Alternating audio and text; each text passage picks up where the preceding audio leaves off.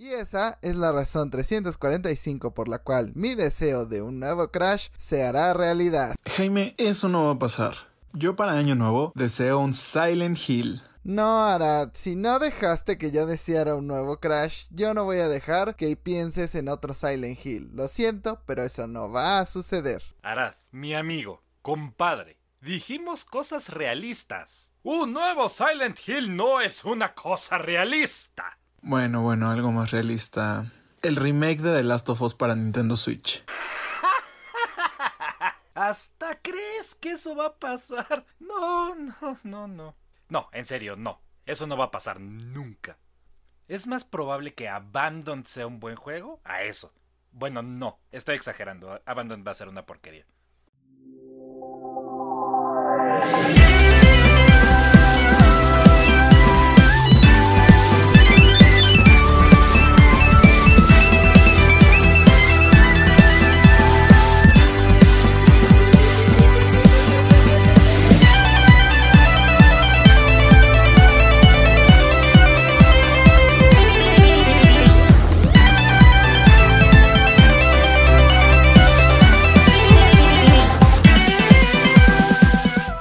¡Feliz Navidad! Bienvenidos al Glitchy Navideño. Yo soy Jaime y estoy acompañado de mis amigos Diego, Lucy y Arad. Es una ocasión especial porque estamos cerca de los días de Navidad o no sé cuánto se publique este podcast, pero trataremos de que sea cerca de esa época. ¿Cómo están amigos? Ahora sí que no les voy a preguntar qué jugaron esta semana, más bien díganme qué juego disfrutaron más este año, a cuál volvieron más no importando la fecha de publicación y obviando que Arad jugó Animal Crossing. ¿Qué onda a todos? Yo soy Diego. Bueno, este año la verdad es que no tuve tanto chance de jugar juegos nuevos como lo hice en otros años. El juego que más jugué este año definitivamente fue Super Smash Bros. Ultimate. No importaba qué sucediera, si tenía tiempo para matar, si estaba con amigos, si no estaba con amigos, Smash Bros. era la opción. Encontré dos nuevos mains en Baile de Sora. Entonces, definitivamente un rato muy divertido con ese juego. Pero en el juego que más me marcó este año de los que pude jugar, realmente no lo puedo resumir nada más a uno porque hay dos juegos que jugué este año que jugué y sí, para mí es como, oh sí, estoy tan feliz de haber podido jugar esto. Uno es Okami, Okami lo amé, o sea, amé cada momento, amé cada lugar. Bueno, no amé cada momento porque hay unos niveles que son matar cuartos llenos de enemigos que duran más y que hacen más daño 10 veces y esos son bien odiosos, pero eso es la única queja que tengo en contra de Okami. Okami es una maravilla. Y el segundo juego que jugué este año y que adoré fue Persona 5 Royal. Yo ya había jugado Persona 5 original, soy fanboy de Persona 5, ni siquiera voy a tratar de negarlo, pero Royal, volver a, la ciudad y encontrarme con, pues, entre comillas, mis viejos amigos de Persona 5 y todo, pues me, hace sentir bien, ¿no? Me, me, me hace sentir cálido. Es como volver a casa. Y pues el añadido extra es increíble. Y sí, Persona 5 Royal y Okami son mis dos juegos del año que jugué. Yendo ya al tema de los spoilers spoilers. Cualquier persona que no quiera oír spoilers del final de Persona 5, pues simplemente quítese los audífonos en 5, 4, 3, 2, 1. ¿Qué te pareció el final de Persona 5, este añadido royal? ¿Y tú crees que Akechi sobrevivió o no? Ajá. Bueno, yo creo que es muy interesante porque se mete en rollos como que bien, bien interesante. El saber que tus errores y que todo lo malo que pudiste haber vivido antes es lo que te convirtió en la persona que eres hoy en día. Y eso se me hace como muy chido. Akechi sobrevivió, no creo, porque pues no ha salido en ningún otro medio, pero quién sabe. Igual la verdad es que no es uno de mis personajes favoritos, pero de todos los demás personajes me gustó mucho su. Sí, yo creo que fue un bonito añadido ver, los nuevos finales. Y pues a ver, no sé qué vayan a hacer después con Persona, porque el 5 fue como todo un multiverso de juegos. Eh, a lo mejor sacarlo en otras consolas. También el 4 es un multiverso de juegos impresionante y lo portearon hasta ahorita, así que date tú una idea. Sí, me imagino que sí, pero ya veremos qué, qué pasa con el futuro de Persona. Pero Arad, cuéntanos cuál fue tu juego favorito de este año, obviando que jugaste mucho Animal Crossing, porque ese ya no es un juego, es tu segunda vida. oh, sí, amigos, claramente es Animal Crossing, ¿qué te puedo yo decir? Animal Crossing es un estilo de vida, es una religión, y sí, pasé muchísimas horas jugando Animal Crossing, más de las que me gustaría admitir probablemente. Pero es que siempre hay algo que hacer. Indudablemente siempre hay algo que hacer. Me hace sentir bien. Están mis vecinitos, está, están mis amigos. De hecho, cuando llegamos a hablar de Fortnite, que pues más que un juego era una experiencia social y de alguna forma Animal Crossing también, porque en momentos en los que no puedes visitar a tus amigos, puedes visitar su islita, puedes platicar, mientras echas chisme te puedes pegar en la red con la otra persona, cosas por el estilo. Pero además de Animal Crossing, creo que este año tuve un acercamiento a los juegos de ritmo, específicamente a Just Dance, que es una muy buena forma de mantenerte activo en el día. En mi tiempo de desempleo jugaba por lo menos una hora diaria o el mayor tiempo que podía, porque sí, es, una forma de mantenerte activo. Creo que eso es lo bonito de estos juegos, que puedes disfrutar de tu música favorita mientras bailas y creo que en este año no jugué otra cosa más que no fuera Animal Crossing y Just Dance. Bueno, eso dentro del Nintendo Switch, porque realmente este año pude terminar The Last of Us 2, porque yo me tardo mucho jugando videojuegos. Empecé The Last of Us 2 a finales del año pasado, pero este año pude terminarlo y la verdad creo que es una historia que a mí me marcó bastante. Me dejó con más dudas, o sea, eso me hizo querer esperar un The Last of Us 3 y espero que salga antes del remake y si no, espero que, no sé, un spin-off o algo que explique cosas que dejaron abiertas en este final. Dentro de todo, ese ha sido el juego que más me marcó dentro de PlayStation 4, claro. Primero vamos a ver un remake del Last of Us 2 antes de ver el 3, porque hay que ordeñar a la vaca por todo lo que da. No, y el multiplayer que quieren sacar de The Last of Us y la serie. Además, acuérdense que Naughty Dog se tarda como 10 años en hacer un juego, entonces ya veremos. Pasaron de hacer quién sabe cuántos Uncharted para el Play 3 a hacer un solo The Last of Us para el Play 4. De Rockstar no vas a esperar.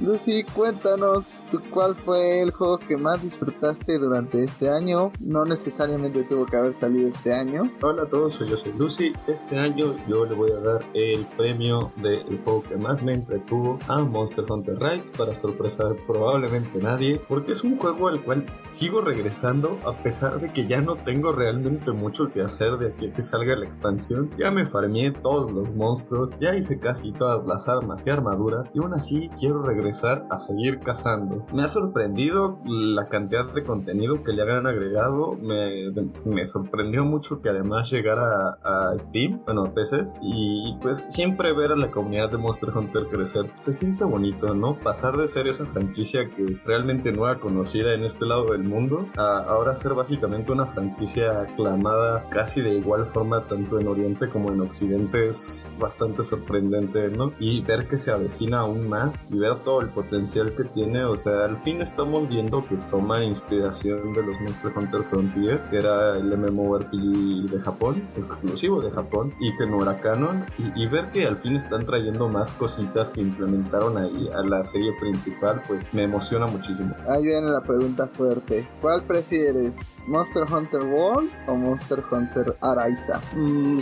por el momento me quedaría con el World porque pues obviamente ya acabó su ciclo de desarrollo y la cantidad de contenido que agregaron fue ridícula. No es spoiler para el que no quiera saber. Bueno, realmente no es spoiler porque lo anunciaron por todas partes. Por el aniversario de Monster Hunter que ocurrió durante el desarrollo, el último desarrollo de DLC de Monster Hunter World, nos dieron la oportunidad de enfrentarnos al Black Fatalis, ¿no? Que es un monstruo que no habíamos visto desde Monster Hunter 2. Muchos no habíamos tenido la oportunidad de cazar uno y verlo y la dificultad que tiene, la cinemática que tiene, lo imponente que se ve, realmente te demuestra lo lejos que ha llegado la serie de, de grafiquitas de PlayStation 2 a, verlo imponente en 4K. Entonces me mantengo un poquito a la orilla porque todavía nos falta ver qué tan grande va a ser esta expansión que se viene el próximo año con Sunbreak y pues yo espero aún más Monster Hunter. Además de que las colaboraciones que tuvieron con el Monster Hunter World pues fueron un poco más impactantes que las que han tenido en el Rise. Sí, en el Rise tienes pues los cosméticos de Okami, de Dante y cosas así,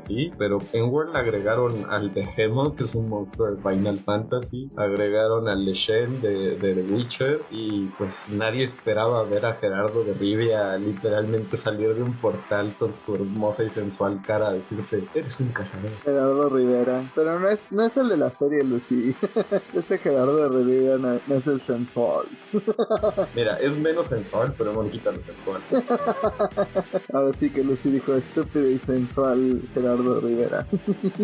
Yo, ay, está difícil porque este año, pues al pasar los Game Awards, empecé a jugar Hades. Entonces, técnicamente, este año jugué Hades, no el pasado. Y este, pues ahí me estuve pegado muchísimo tiempo, al igual que, pues no sé, estaba viendo las estadísticas del Switch y me pasé nueve horas un solo día nada más jugando esa madre. ya de plano estaba así como de, quiero llegar al final de esta cosa. Cabe mencionar que lo que más jugué en un día fueron 16 horas en Monster Hunter Rise y creo que ni siquiera dormí, creo que las horas que me faltaron jugar este día fue más como para comer e ir al baño que otra cosa. Digo, no, no he checado las de PlayStation, pero también recuerdo que me pasó lo mismo con The Last of Us 2 porque quería saber el maldito final y no sabía que había una parte extra para los que no quieran saber spoilers, shalala, 5, 4, 3, 2, 1, pues al final, todavía después de que regresas a tu ranchito y piensas que todo va a ser feliz, hay como una hora o dos, no, como tres horas todavía más de gameplay. Y es como de, oh shit, este maldito, este, no diró. y pues no sé, o sea, creo que esos dos juegos fueron de los más importantes. Digo, obviamente regresar a Resident Evil 8, eh, regresar a lo que fue algo parecido a Resident Evil 4, pues obviamente sí tuvo un gran impacto. A mí me encantó ese juego. Eh, si tenemos que hablar específicamente de los que salieron ese año, pues sí se lo daría a Resident Evil 8. Digo, ya vimos lo que pasó en los Game Awards, pero pues pinches Game Awards. o sea, no, quien te diga que su juego del año fue It Takes Two, miente, porque nadie lo jugó. Pero bueno, pues no sé, o sea, también estoy jugando muchas cosas clásicas que en el Nintendo Switch Online. Recientemente estoy muy emocionado porque empecé a jugar God of War y no mames, esa cosa creo que es de lo mejor que se ve en el PlayStation 4. Todavía no sé cómo corre en un PlayStation 4, es en el 5 no hace ningún ruido, me imagino que en el 4 estaría y flotando mi con el audio ese de helicóptero de TikTok, así estaría mi PlayStation. Y pues no sé, también me pasó con Final Fantasy VII Remake, de repente estaba pero ese todavía no lo termina, así que no, no lo contaría. Dentro de este, lo que más me impresionó, lo hubiera terminado de no ser porque pues cambié de consola y esa madre se complica demasiado para hacer los cambios de, de save. Y lo que más disfruté acabando el año fueron los dos juegos de Spider-Man. Son una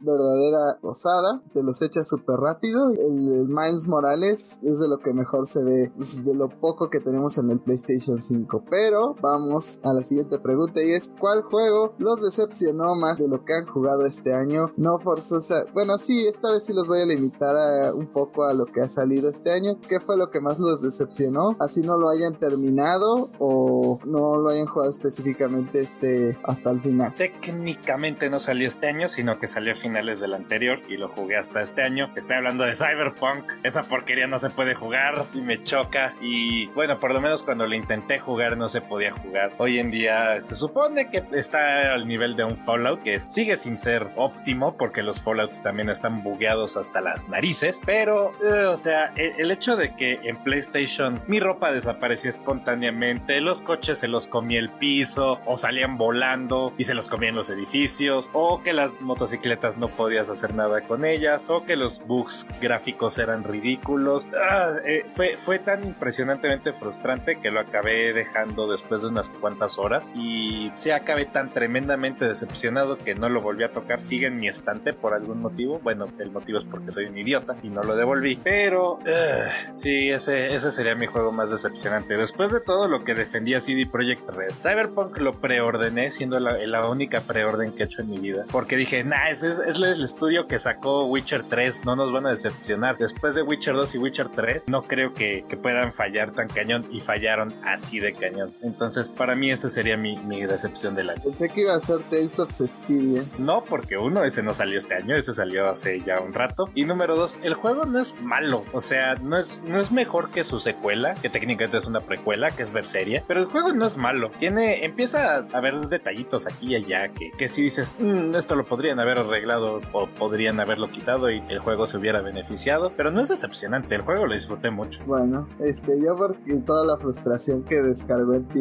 este año Cestiria, sobre todo cuando ya tenías que salvar y te regresaban al puto principio de un dungeon. Ah, bueno, sí, ese, ese maldito dungeon lo odiaré de por vida. Es el dungeon de agua y quien sea que lo haya diseñado, despídanlo.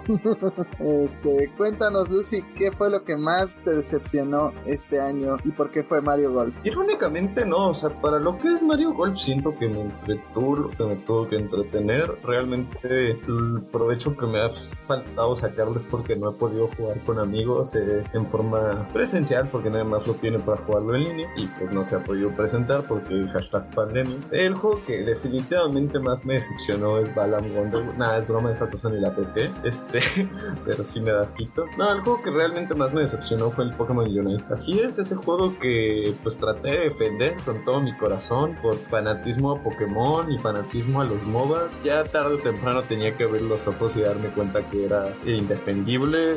Tiene unas eh, un sistema de monetización bastante predatorio, en especial considerando pues la gente a la que está dirigida. Eh, el equipo de balance pues está peor que el de Rito y esto ya es palabras mayores. Y pues es muy frustrante ver una idea que parecía tener tanto potencial siendo desperdiciada tan grandemente para que luego además te digan como, ah, y además de tener que gastar para poder jugar al mismo nivel que los demás, ahora pues gástate medio ojo de la cara o lo que cuesta medio juego triple A en un mugriento skin, ¿no? O sea, sí me acabó decepcionando y me acabó dejando con un pésimo sabor de boca. Entonces, ese se lleva al peor juego que jugué este año. Y mira que sí hubo problemas en este podcast por Pokémon Unite, pero sí, o sea, tal vez no fueron grabadas, pero hay discusiones que se tomaron fuera del aire que sí dije, wow, en una de esas uno de los dos va a sacar un cuchillo y va a apuñalar al otro. Y los hijitos Diego y Arad se estaban preocupando porque papá Jaime y mamá Lucía estaban a dos y agarrarse a penazos, pero Yo mamá Lucía tenía que abrir los ojos eventualmente y darse cuenta que pues sí hay cosas que uno no puede defender por más amor ciego que le quieras tener a las IPs, a los conceptos y a las ideas. Y otra vez este, voy a tener que decir lo de la semana pasada, estuve a punto de decirle a Lucía, ahora sí ya estuvo suave, qué ganas de arruinarle la fiesta a Victoria, párate hija de...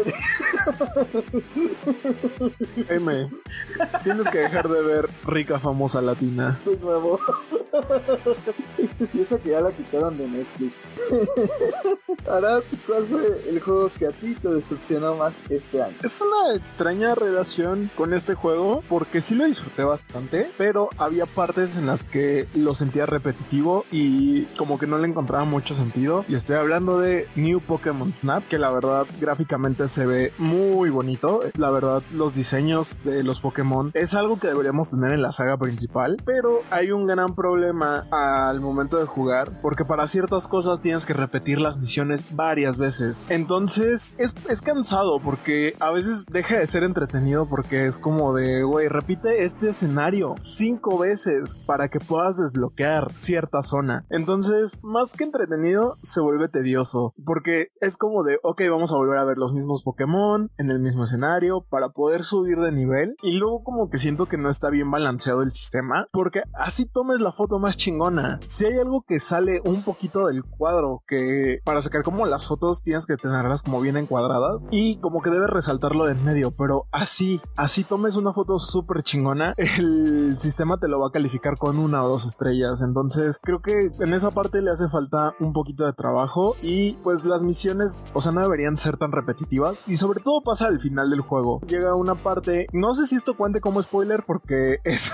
es un juego de fotografía realmente, pero llega una parte donde tienes que desbloquear eh, cierta zona de la runa de la ruta submarina y tienes que repetirlo varias veces para poder desbloquear una cueva. Fácil, te puedes echar unas 5 misiones en ese mismo lugar, tomando las mismas fotografías a los mismos Pokémon para poder desbloquear esa cueva. ¿Y el contenido añadido no te gustó? ¿O sí me gustó. De lo mismo. Sí me gustó, pero por ejemplo, para desbloquear también a los legendarios es un poquito de lo mismo. Entonces, pues sí puede llegar a ser cansado y realmente fueron muy pocos los Pokémon que han añadido. Digo, espero que haya otro DLC y que los escenarios no sé si cambiarlos o por ejemplo tengamos otras rutas porque por ejemplo algunas rutas a pesar de que son las mismas dependiendo la hora cambian. Entonces no sé si vayan a implementar eso en el futuro o si ya nada más fue un DLC y ya. No estaba esperando escuchar New Pokémon Snap en esta lista de más decepcionados, pero venos aquí. Yo, hay, o sea, hay varias cosas que me decepcionaron, pero que todavía no compro, pero me decepcionaron la manera en la que la sacaron. Por ejemplo, me decepcionó que Sonic Colors, siendo un port de un juego de Wii, saliera tan mal.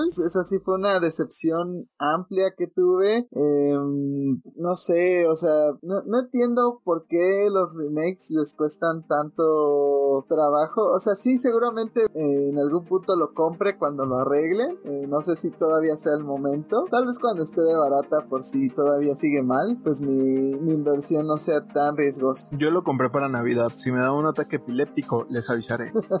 o no lo harás, una de dos. También tendría que ser un poco de trampa porque, por ejemplo, diría Pokémon Diamante, pero no estoy decepcionado porque ya esperaba que me fueran a fallar. O sea, no, no te puedes decepcionar sabes que lo que te van a vender más bueno. Como dice la legendaria frase, no esperaba nada de ti y aún así estoy decepcionado. Claro que se puede. Bueno, sí, sí estoy decepcionado porque dije, aunque sea, sé que van a añadir contenido de platino y digo, no lo he terminado por lo mismo de que pues, el juego medio me quedó a deber, pero por lo poco que he visto, al parecer no hay tanto contenido de platino como yo esperaría, entonces, y los eventos no están desbloqueados, entonces es como entonces sí estoy algo decepcionado de ese juego, también estoy decepcionado de algunos aspectos de Skyward Sword, sobre todo que sea tan repetitivo, sobre todo que la solución que encontraron para los controles mm, no haya sido tan satisfactoria para mí, o sea, como que esperaba que encontraran alguna manera en Skyward Sword para que, no sé, la A fuera abajo, la B fuera a la derecha la, y la izquierda, no sé, algo más que simplemente estar moviendo lo- el análogo porque es bastante molesto. Entonces, me decepcionó un poco ese y en general el aniversario de Zelda me decepcionó muchísimo. O sea, Mario tuvo su Mario este Kart en realidad aumentada. Tuvo este su ropa de su marca de Levi's. Tuvo el parque de Mario. Tuvo ahora que se viene la película una colección de tres juegos clásicos y Zelda tuvo Skyward Sword y un Nintendito. En serio. No olvides el contenido que añadieron a Animal Crossing con respecto a Mario y no añadieron el contenido de Zelda. También eso me decepcionó bastante. Y ahora que lo mencionas, también me decepcionó Animal Crossing hasta cierto sentido. Porque pues yo pensaba que el contenido gratis iba a seguir llegando más abundantemente. Y cuando sacaron este DLC fue así de, ah, aquí está esto y ya no esperen más. Es como de, pues ya. Y en otros juegos, aparte de que desde el principio tenían mucho más contenido, el contenido seguía llegando y de manera gratuita. Digo, sí había cosas que se pagaban, pero no sé, o sea, como que acabé también decepcionado en ese sentido. Y lo que más me decepcionó fue el servicio de Nintendo, Nintendo Switch Online. O sea, qué pedo con eso. Estoy de acuerdo, estoy- ese muchacho habla verdades, estoy de acuerdo. O sea, ya estamos viendo que van a sacar un juego de 64 al mes. De eso no tengo problema, pero está carísimo.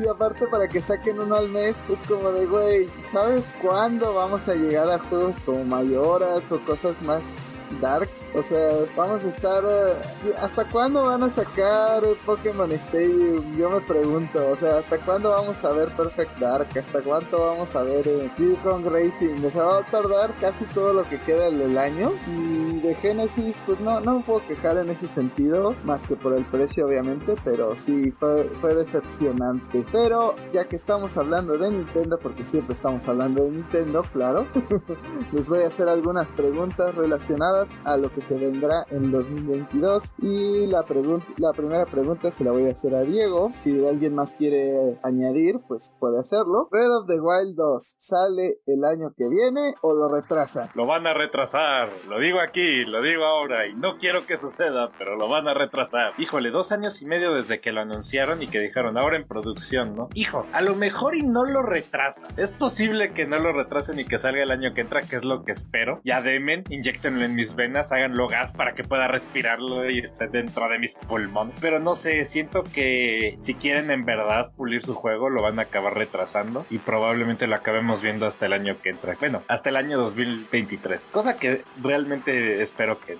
me esté equivocado y si veamos Breath of the Wild el año que entra. Pero también hay que pensar que Nintendo enseñó este juego desde creo que fue 2019, entonces ¿para qué lo muestra si todavía le faltaban otros cuatro años? Te recuerdo que Bayonetta lo anunciaron casi cuando salió el Nintendo Switch. ¿Cuál es tu punto, Jaime? Bueno, pero había prometido que ya no iban a hacer esos anuncios tan... Metroid 4. Pero ese se reinició el desarrollo.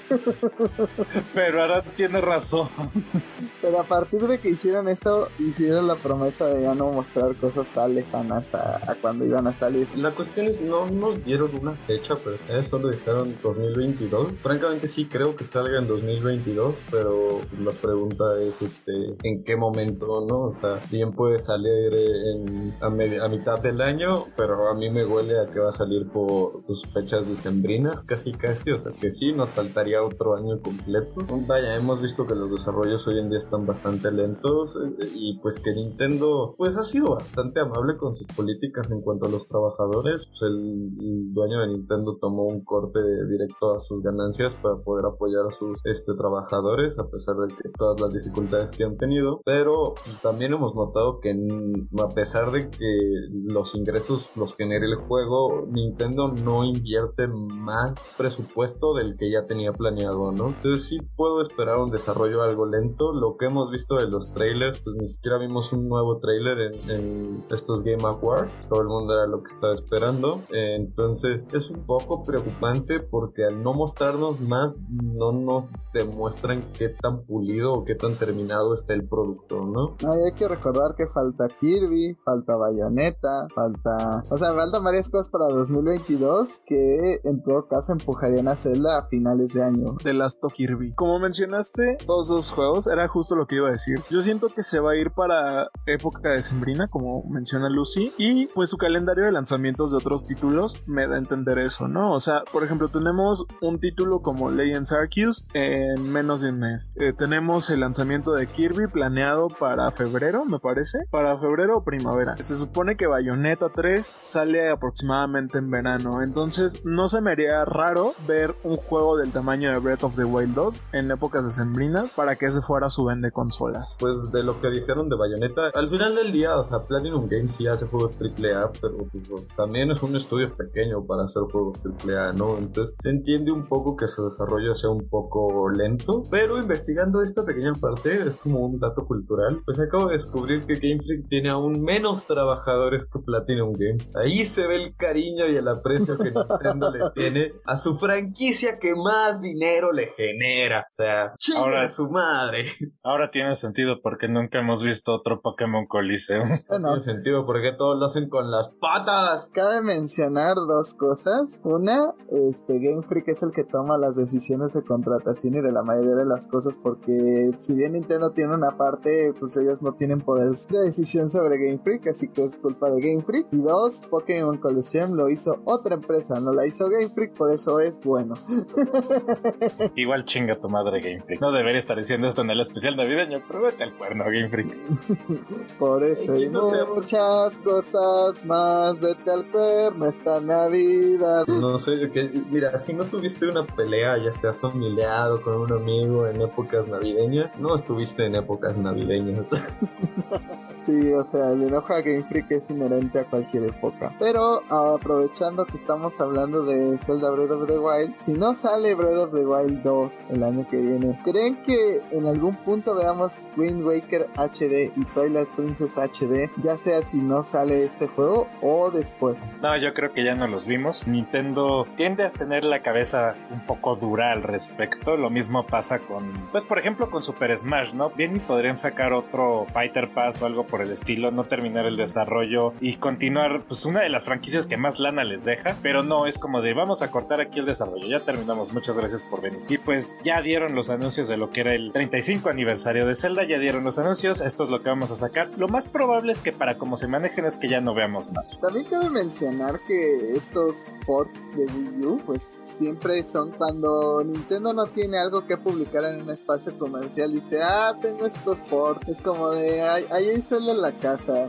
cuando les pides of the Wild. O sea, de que los vamos a ver, los vamos a ver, ¿no? Cuando, sinceramente, pues cuando Nintendo quiera más dinero, cuando vea que su año fiscal no le salió, no le está quedando con cifras tan bonitas como les gustaría, va a ser como, ah, pues saquen el port de algún Zelda, Y eso siempre se va a vender como pan caliente, es la triste realidad, es el motivo por el cual pues, Game Freak ya no le pone esfuerzo a sus juegos, porque saben que se van a vender como pan caliente. Sí, es no dejo de patear esa mula muerta, y fue la razón de que Game Freak sacó un juego en enero y sacó uno en noviembre, porque los dos entran en el mismo año fiscal, por lo cual Nintendo no tiene ahorita muchas necesidades y se dio el lujo de aplazar Advance Wars. Simplemente la cantidad de dinero que les entró por un juego de Wii que nadie compró en su momento, que fue Skyward Sword. O sea, la tentación es demasiada. O sea, un juego que casi no vendió, ahora imagínate algo como Twilight que la gente venera por alguna extraña razón. Yo no entiendo cuál sea, pero ese juego es venerado por muchos fans de Zelda. Pues Wind Waker, que es una bendita maravilla que la gente no aprovechó en su momento en el, en el GameCube. Entonces podemos ver un efecto Switch y que estos dos juegos pues recuperen las ventas que no tuvieron en su momento. Digo, Twilight inherentemente va a vender, ¿no? Porque es como Superman 2.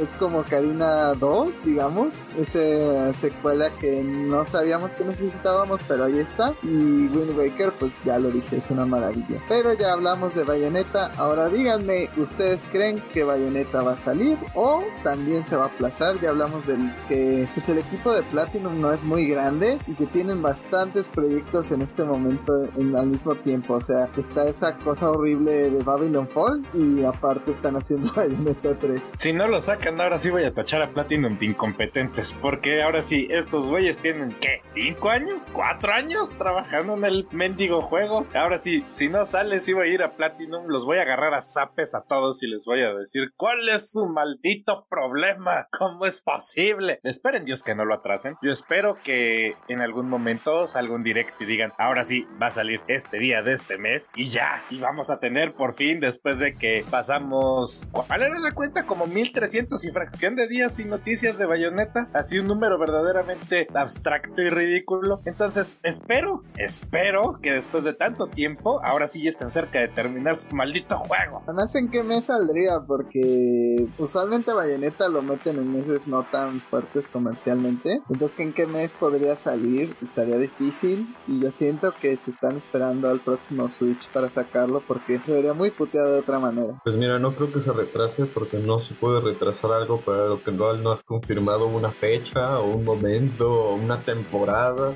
o un año para el caso. Entonces sería este Sí, dijeron 2022 al final. Lo, lo, dudo y lo cuestiono. no, no sé, o sea, parte de mí quiere creer que sí, ya lo van a acabar porque además por lo que hemos visto de Babylon's Fall no se ve tan terminado y pues uno esperaría que no se ve tan terminado porque le han estado metiendo más al bayoneta. Pero en este punto, o sea, ya, o sea, siento que es un meme, ¿no? O sea, el día que salga Bayonetta 3 es el día que se acaba la pandemia. Pues realmente siento que veríamos Bayonetta por ahí de agosto, septiembre, quizá, sobre todo porque como lo mencionamos, los juegos fuertes de Nintendo se van para épocas relacionadas con Navidad y estas cosas y ahorita que estamos viendo lanzamientos tan espaciados, o sea, de títulos grandes, no se me haría raro verlo, pues sí, por agosto o septiembre. Sí, o sea, tendrían que encontrarle un hueco. Esto viene relacionado a lo que yo también les voy a preguntar a continuación, que es que yo siento que cuando vaya a salir Breath of the Wild 2 y cuando vaya a salir Bayonetta 3, es cuando al fin veremos el Switch Pro que tanto se nos ha prometido. Yo creo que este año sí va a salir, pero yo les preguntaría a ustedes, ¿piensan que existe un Switch Pro? Y si es así, lo veremos el año que viene o no veremos un sistema de Nintendo con capacidades 4K hasta la siguiente generación de consolas. Tú dijiste el pre-Switch Switch Pro que tanto se nos ha prometido, te lo han prometido puros charlatanes porque Nintendo nunca ha dicho nada. Este, yo no creo que exista un Switch Pro, yo creo que este, se van a esperar a la próxima generación de consola, que en teoría ya no debería estar tan lejana para el Switch, porque el Switch ya va a cumplir aproximadamente 6 años de lanzado, y ese es más o menos el tiempo de vida de una consola, y un unos poquitos de más años, entre 6 y 8 años es el tiempo de vida de una consola, y el Switch ya va a cumplir 6, entonces pues ahí está eso. Nintendo sí tiene esta mala costumbre de sacar como diferentes versiones de sus consolas, sobre todo de las portátiles, pero no sé, yo siento que es el Switch Pro prometido por puro charlatán, no creo que exista, yo creo que más bien es el deseo de la gente de ver sus juegos en alta definición, porque el Switch de repente sí sufre en cuanto a, gráficas un poquito más pesadas se trata. Yo precisamente por lo mismo me conseguí el Persona 5 Strikers para PlayStation y no para Switch. ¿Existe algo de Persona en Switch? este sí, pero no me consta ni mucho menos, pero se me hace que se ve horrible y precisamente por eso lo compré en Play 4. Pero además, eh, o sea, sí tiene sentido porque por ejemplo el Calamity Ganon yo no lo he comprado porque se ve horrible. En Nintendo Switch es como de no. me espero a Switch, pero o al siguiente Switch que sí corra, si es que sí corre juegos de Switch. Solamente quiero decir que si sale un Nintendo Switch Pro pierde mi familia. ¿Por qué? Porque ya me endeudé con un Nintendo Switch OLED, pero la verdad no se me haría raro que utilizaran la estrategia de como juego intergeneracional con Bayonetta y Breath of the Wild, pensando que Breath of the Wild fue algo similar, pensando que fue uno de los éxitos que tuvo Wii U antes de morir y rápidamente salió en Nintendo Switch y pues, fue también uno de los juegos más vendidos en su momento. Entonces creo que podría salir sobre todo Bayonetta en la época en la que estamos viendo ya la muerte de Nintendo Switch. O sea que de Metroid Prime 4 ni hablamos, ¿verdad? es un Metroid Prime 4.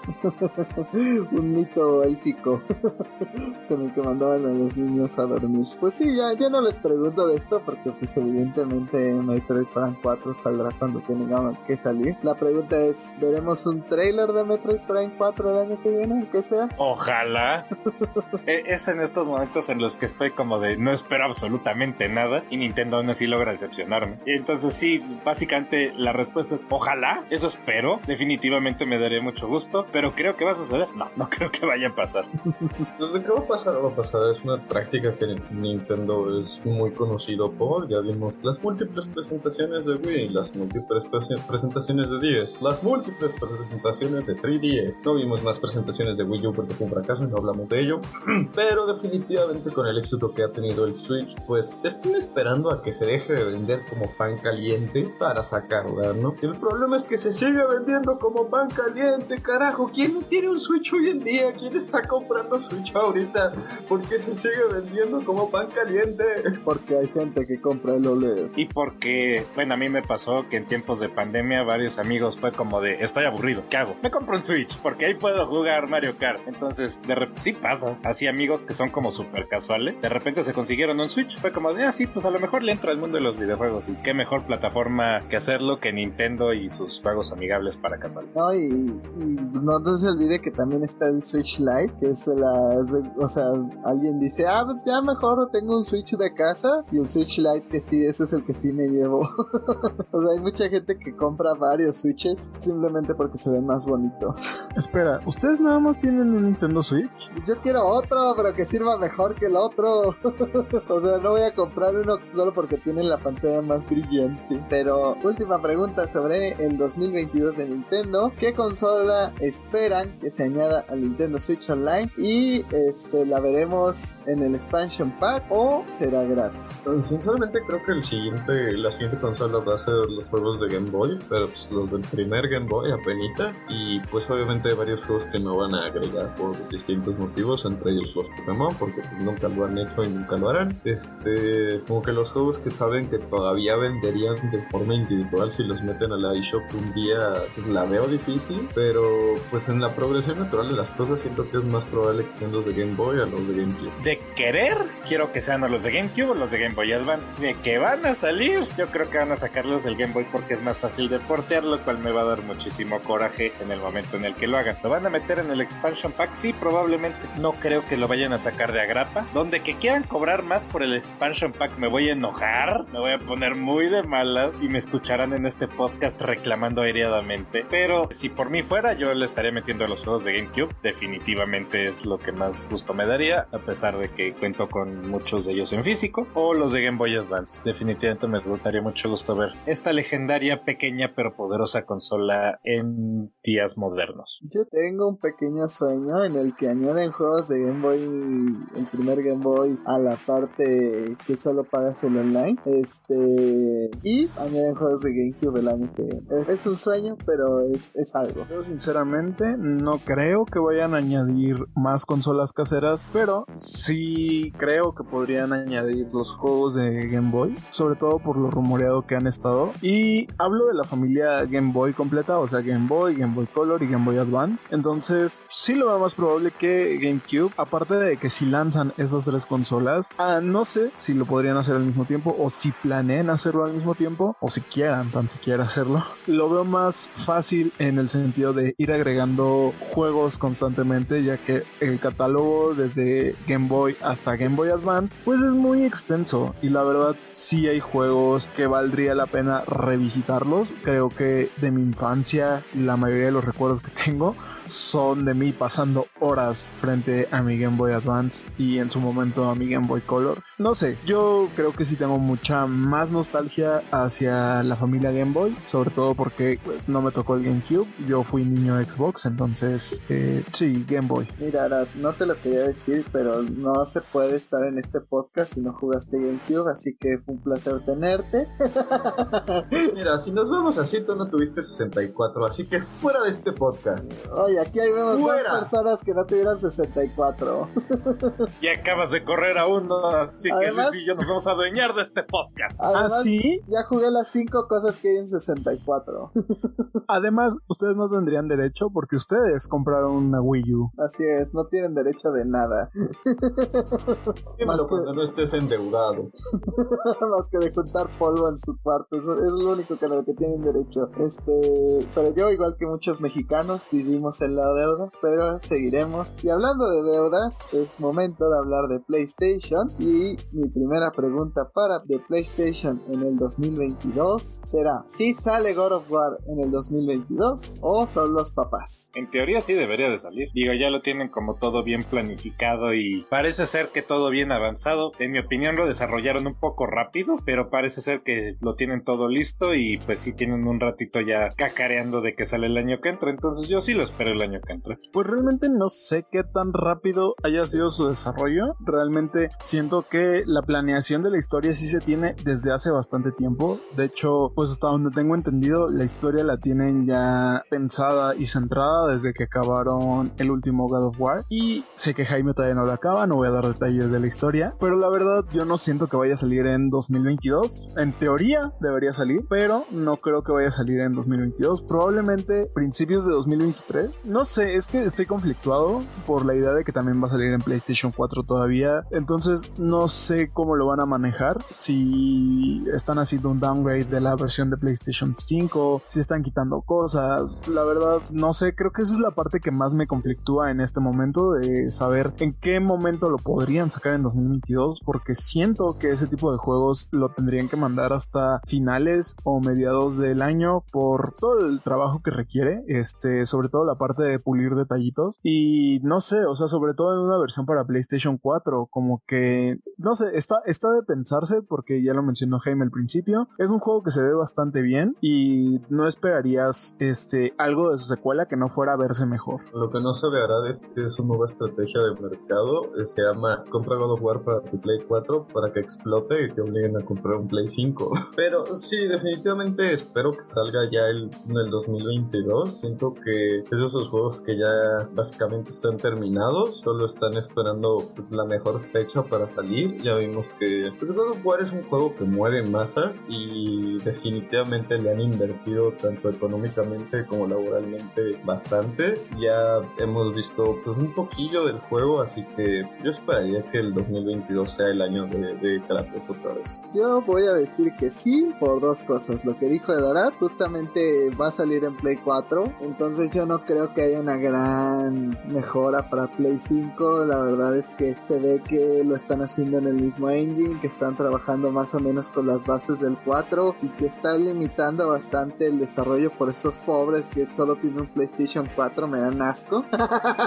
no, no pero la verdad sí se ve que pues solamente es una secuela con los mismos assets y con todo con lo que ya tenían en God of War de Play 4 y a lo mejor añadirle un poco de historia, un modo de rendimiento y algunas cosas especiales para la versión de Play 5, pero no creo que tenga así un upgrade de verdad. Entonces yo creo que sí. Además Sony, eh, el segundo factor es que Sony no va a ser tan estúpido de volver a dejarle a Xbox toda la parte de navidades, así de, ah, pues toma todo el mercado de navidades, no hay pedo. que la gente juegue Halo, al fin y al cabo a mí no me importa vender consolas ni juegos. Y la siguiente pregunta es, ¿veremos alguna clase de remake de PlayStation en el próximo año? Puede incluirse Bloodborne, puede incluirse The Last of Us o una locura como Silent Hill o yo que sé. Como la que estoy a punto de decir y claramente, claramente ya saben cuál es mi maldita respuesta. Necesitamos, el público solicita, la gente, mi mamá, mi papá, el psiquiatra, el psicólogo. Esto podría volver a juntar a mis padres y estoy hablando de un remake de Silent Hill. Hasta el memo del toro lo quiere. Un remake de Silent Hill es algo que yo estoy esperando. No sé si llegue a pasar, pero me gustaría por lo menos ver un anuncio de algo relacionado en 2022. Mi alma, mi cuerpo lo pide. Creo que todo el mundo está hablando de ello. O sea, y está hablando de la falta que hace una nueva entrega. Entonces creo que aquí el único que no se está enterando es Konami. La verdad no sé qué está haciendo. Eh, eh, es como ese hijo al que no le hacen caso, que tiene todo su potencial guardado, pero les, le prefieren hacer caso a la hermana poco talentosa y fea. Y estoy hablando de eFootball, que por cierto es uno de los peores juegos calificados este año. Y no sé, para mí solamente hay una respuesta y es Silent Hill. Y bueno, estoy hablando solamente de Silent Hill porque en su momento fue exclusivo de PlayStation. Entonces, ver un remake de Silent Hill 1 y siendo exclusivo de PlayStation 5, eso me haría endeudarme más que Jaime. Eso me haría endeudarme. Comprar una pantalla Super 8K nada más para jugar esa cosa. ¿No vemos el remake de The Last of Us 1? Ya hablando de cosas más apegadas a lo que podríamos sí tener. no siento que vaya a salir el próximo año. Quizá 2023, pero no el próximo año. En mi caso, a mí lo que más feliz me haría sería un remake de Bloodborne. Digo, ya tengo el Bloodborne original, pero verlo a 60 cuadros por segundo y en HD sería hermoso. Y pues, además es uno de los juegos más queridos de Sony, entonces yo no siento que perderían mucho, o que es más, siento que ganarían este, haciendo este remake de Bloodborne. Estoy a punto de ser linchado por la mayoría de la comunidad de From Software, pero voy a tomar este riesgo. Hagan el remake de Bloodborne porque sí le hacen falta muchos arreglos en cuanto a la cuestión gráfica. O sea, sí hace falta ya sea que Blue Point Studios o alguien los ayude para mejorar las cuestiones de las gráficas. Porque sí, Bloodborne, por, o sea, el estilo es precioso, el, juego, el gameplay esté refinado y padre y todo, pero las gráficas sí siento que no estaba viendo un juego de PlayStation 4 al, al máximo potencial. Sí, entonces un remake HD definitivamente beneficiaría mucho a Bloodborne. Algunos,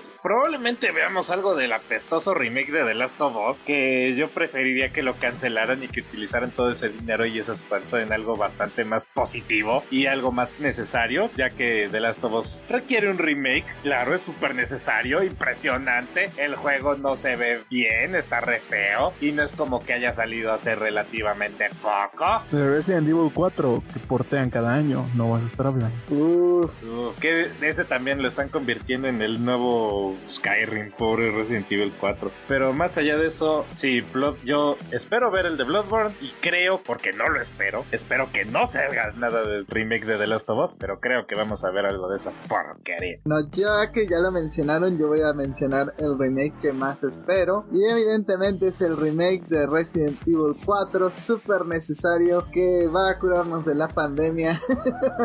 pero seguramente no lo veremos el próximo año porque le están metiendo pues mucho más trabajo del que originalmente habían pensado y porque falta el DLC de Village entonces es imposible sacar un remake de Resident Evil cuando todavía te falta todo lo que vendrá de Resident Evil Village. Entonces yo creo que lo más que vamos a ver es un trailer de ese juego. Lucy. Pues mira, si hablamos de sueños guajiros que me gustaría ver un remake, definitivamente tengo que darle pues mis sueños a Chrono Trigger. Y yo necesito ver esa cosa en, en HD porque sigue siendo una joya, sigo pudiendo jugarlo en su bonito estilo visual de Beats. Sin embargo, la idea de, de jugar un Chrono Trigger en una versión HD o en una mejora visual o incluso en un remaster así que le saquen el potencial al estilo Final Fantasy VII como nos demostraron que se puede lograr, pues yo estaría más que encantado, ¿no? También iba a decir un remake de Crash, pero pues, viendo que Jaime y yo estamos a dos de agarrarnos a sartenazos otra vez, ya no lo voy a pedir. y lo que sí creo que vamos a ver, porque ya se ha escuchado bastantes rumorcillos y cosillas por ahí, sería un remake de Metal Gear Solid. Porque pues ya hemos escuchado que se viene como algo de Metal Gear, chance y un remake. Y pues de los Metal Gear, pues está el 1 y el 2, que siento que también podrían salir beneficiados de un remake definitivamente. Pero viendo que el Metal Gear Solid fue tan icónico o introdujo tanta gente a la saga y fue el primero en 3D, tiene el potencial para darnos un remake bastante bueno. Crash va a vivir todo el tiempo en nuestros corazones, en nuestras vidas, Lucy. Con, Lástima que en consolas de nueva generación no, pero con o sin remake, con o sin juegos. El Crash es una flama constante. Además, ya hay, Vino Activision y se lo llevó. ya, hay un- ya hay una actualización de PlayStation 5 para Crash 4, así que ¡ja! Bueno, siguiendo con las causas imposibles, ya se me pasó un poquito la fiebre de Silent Hill en este momento, entonces puedo pensar con más claridad y puedo mencionar otro remake de PlayStation que me gustaría ver. En este caso sería más un remaster y es de American McGee's Alice, otra causa perdida que me gusta defender en este mundo. Y es que justo con el anuncio de la idea de hacer Alice Asylum, pues dijeron que tienen planeado hacer también un remaster de American McGee's Alice y eh, Alice Madness Return, que pues realmente nunca jugué Madness Return porque no tuve PlayStation 3 ni Xbox 360, pero sí jugué bastante American McGee's Alice, entonces me gustaría verlo con gráficas de consola de nueva generación o que le den una pulidita para que se vea decente y por supuesto probar eh, esas versiones de Xbox 360 y PlayStation 3 que realmente nunca pude tocar. Ahora pasemos rápidamente a Xbox, que aunque en este podcast no somos muy Xboxeros, pues hay que mencionarlo de alguna manera. Pregunta central sería, ¿cuál es el juego que va a competir con PlayStation el año que viene? ¿Será Starfield? ¿Será Perfect Dark? ¿Será Fable? ¿Alguna de estas promesas que ha hecho Microsoft se cumplirá? ¿O solo van a ser más expansiones de Halo? Claro, Fable haciéndole competencia a las explosivas de PlayStation. Híjole, no, nada de lo que acabas de mencionar le puede poner una vela a ninguna de las IPs de Sony. O sea, Fable es querido, Perfect Dark es, que- es querido, pero todas esos IPs que mencionaste se han como perdido en la oscuridad y en el fondo. Lo que mantiene Xbox vivo es su Gamepad. Y mientras le sigan metiendo juegos chidongongus al Gamepad, yo creo que Xbox va a tener algo de qué hablar, pero sus exclusivas son, ¿cuál es la palabra que estoy buscando? Mediocres, completamente olvidables en comparación de lo que tiene Sony y Nintendo. Porque Fable es mofable, digo mofable. La verdad es que Fable va a ser el juego que logre pues estas expectativas. Creo que pues la, la promesa está ahí, el gameplay va a tener cosas increíbles del futuro. Vas a poder hacerlo todo. Y habiendo dicho las mentiras, mismas mentiras que ha dicho el desarrollador y productor de Fable en todos sus juegos y regresando a la realidad, no. Creo que Xbox está en ese punto de que necesita nuevas exclusivas si pretende competir en este sentido de, de exclusivas, ¿no? Como ya sabemos, creo que pues, la ventaja que ha tenido Xbox es que es parte de Microsoft y pues el sistema operativo mayor del mundo también es Microsoft. Entonces creo que ya no lo ven tanto como un ¿qué hago para incentivar las ventas de mi, de mi consola? Sino como, pues bueno, las personas que quieran jugar en compu, que tengan una PC potente o que prefieran pues armarse una PC choncha para poder trabajar y jugar, van a jugar ahí y la gente que prefiera una experiencia más streamline, que sea como plug and play, pues se va a ir por la consola, ¿no? Pero fuera de eso, dudo mucho que vayan a invertirle tanto a las exclusivas y no siento que pues ahora sí que vaya a ser su mercado, ¿no? ¿Hará tú algo, que pienses de este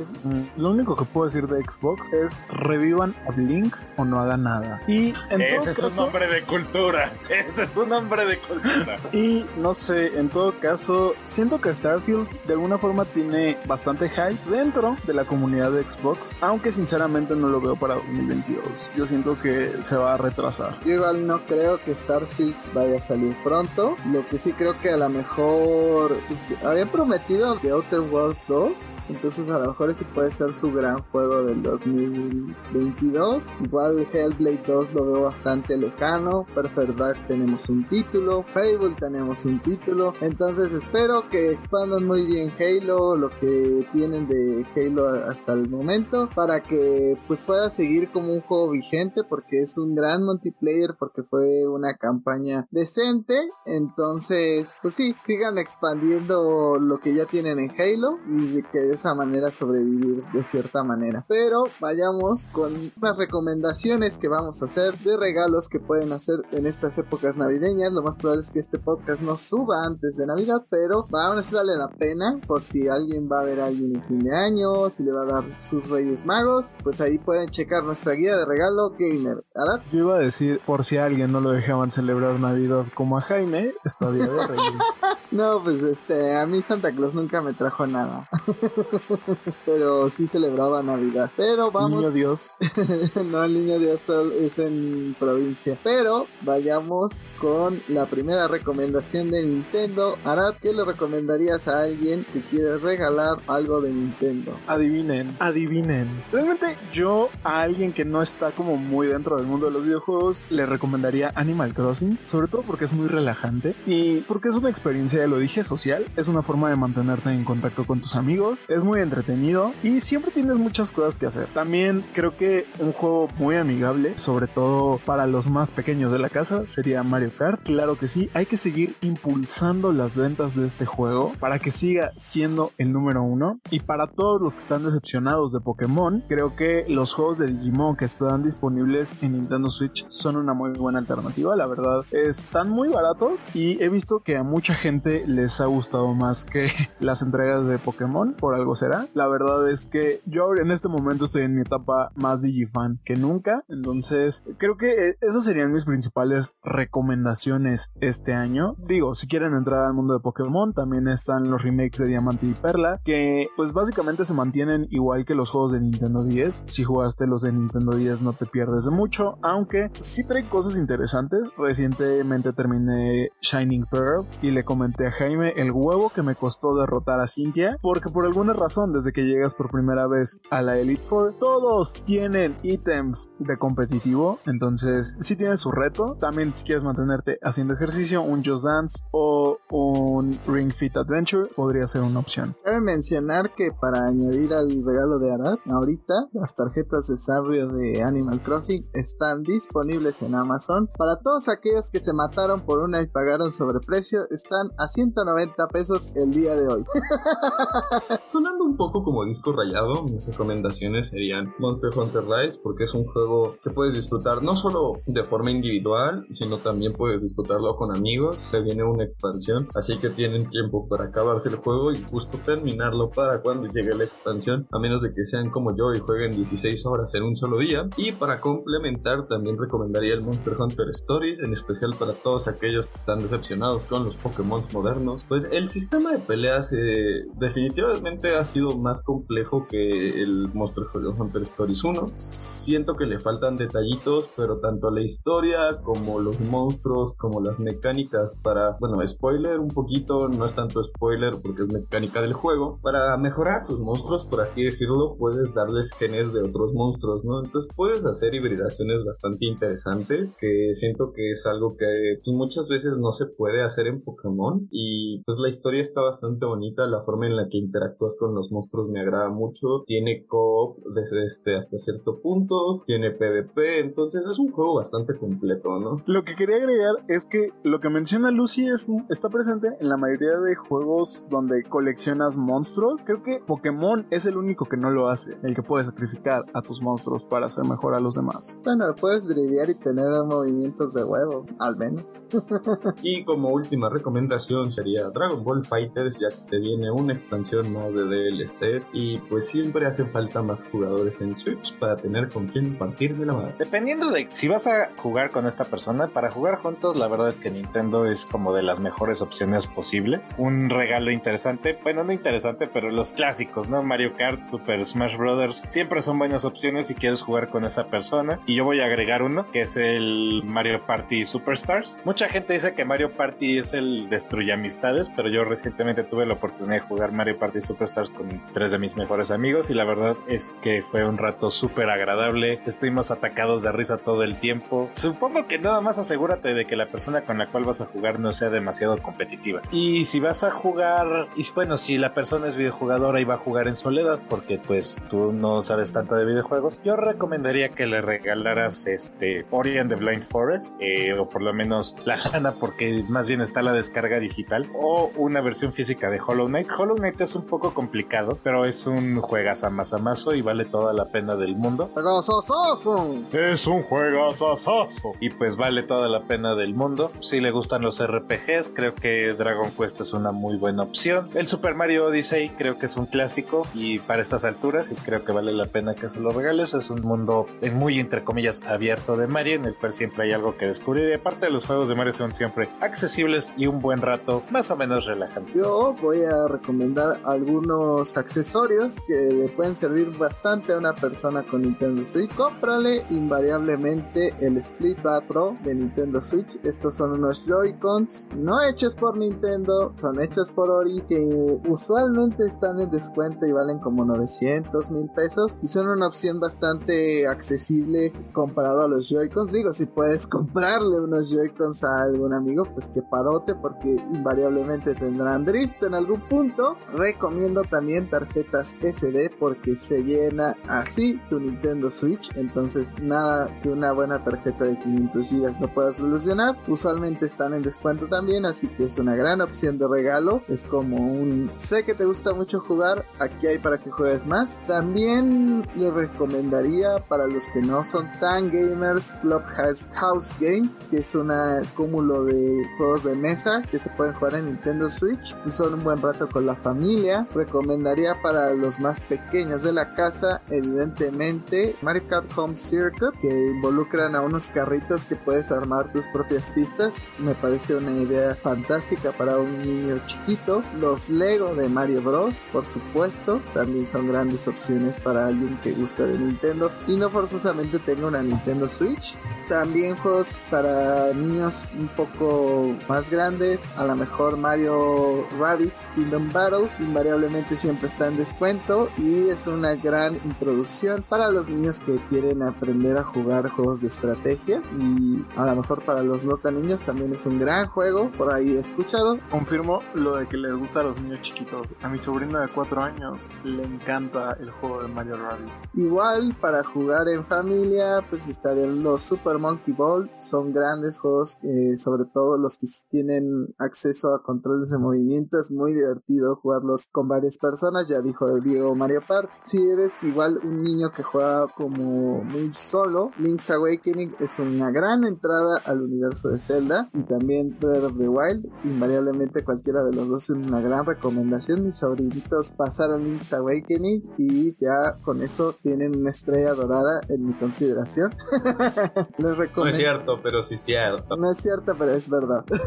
También les recomiendo Luigi's Mansion 3, que es para jugar con otra persona y pasar puzzles. A lo mejor el que use algún Luigi no va a estar tan activo en el gameplay, pero tal vez una buena opción. Otra para jugar de varias personas, recomendaría el Mario Gatito favoritos o New Super Mario World, no sé cuál de todos, ¿eh? Bowser's Fury, el añadido de Bowser's Fury es de lo mejor que se ha hecho de Mario en mucho tiempo. Y para comprar cases de Nintendo Switch, recomiendo siempre las que tienen cobertura más gruesa porque muchas veces te compras los de 300 pesos o unas que son como de cartoncito, que si bien son más baratas, a la larga tu Nintendo Switch te va a agradecer que compres una más gruesa. Entonces, cualquiera que tenga un recubrimiento metálico o pues que no sea aluminio o que algo así, es una gran opción de regalo y no son tan caros. Y pues ya, principalmente lo que no recomendaría sería los Powerade, estos controles horribles que no duran nada y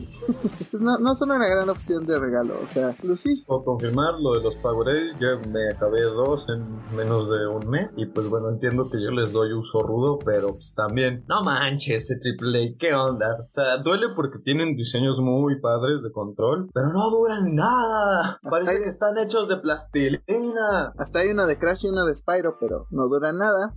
Evidentemente voy a recomendar la trilogía de Crash Bandicoot, igual Crash Bandicoot Is About Time y Spyro Reunited Trilogy para un niño es algo fantástico. Y si quieren, ya que todos estamos haciendo recomendaciones de gente que se decepcionó de Pokémon, Shin Megami Tensei cualquiera de sus entradas, Nocturne o Shin Megami Tensei 5, entrenle que hay RPG.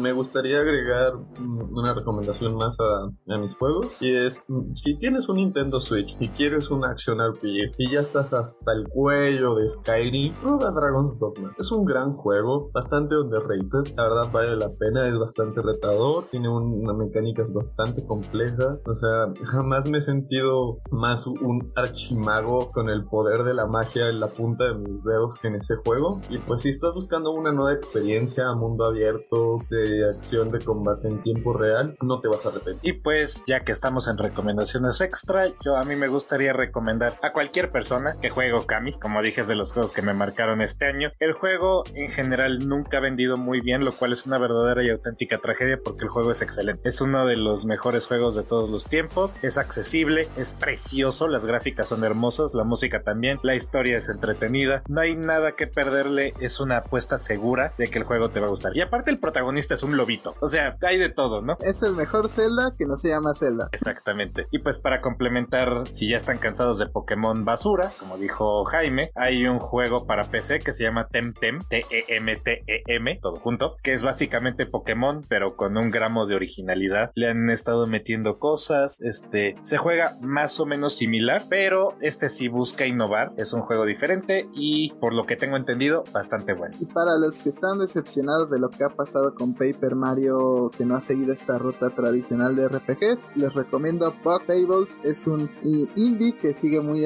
mucho el estilo gráfico y de humor que tenían los eh, Mario, los Paper Mario, entonces es una gran recomendación para ese fan asiduo de los Paper Mario que a lo mejor no está tan contento con las nuevas entregas. Pero vayamos al mundo de PlayStation. Arad, ¿qué le recomendarías a alguien que quiera regalar algo a un fan de PlayStation? Evidentemente el mejor regalo de todos sería que te regalaran un PlayStation 5, pero eso no, eh, no es muy poco probable que pase. Mira, claramente yo recomendaría un Kingdom Hearts, claramente el mejor juego de PlayStation, pero pues yo sé que no todos tienen tan buen gusto, ¿verdad? Entonces, creo que uno de los juegos que más me ha gustado en PlayStation es Spyro, Spyro the Dragon. La trilogía es muy buena. Yo recientemente terminé el primero. Me tardó bastante, sí.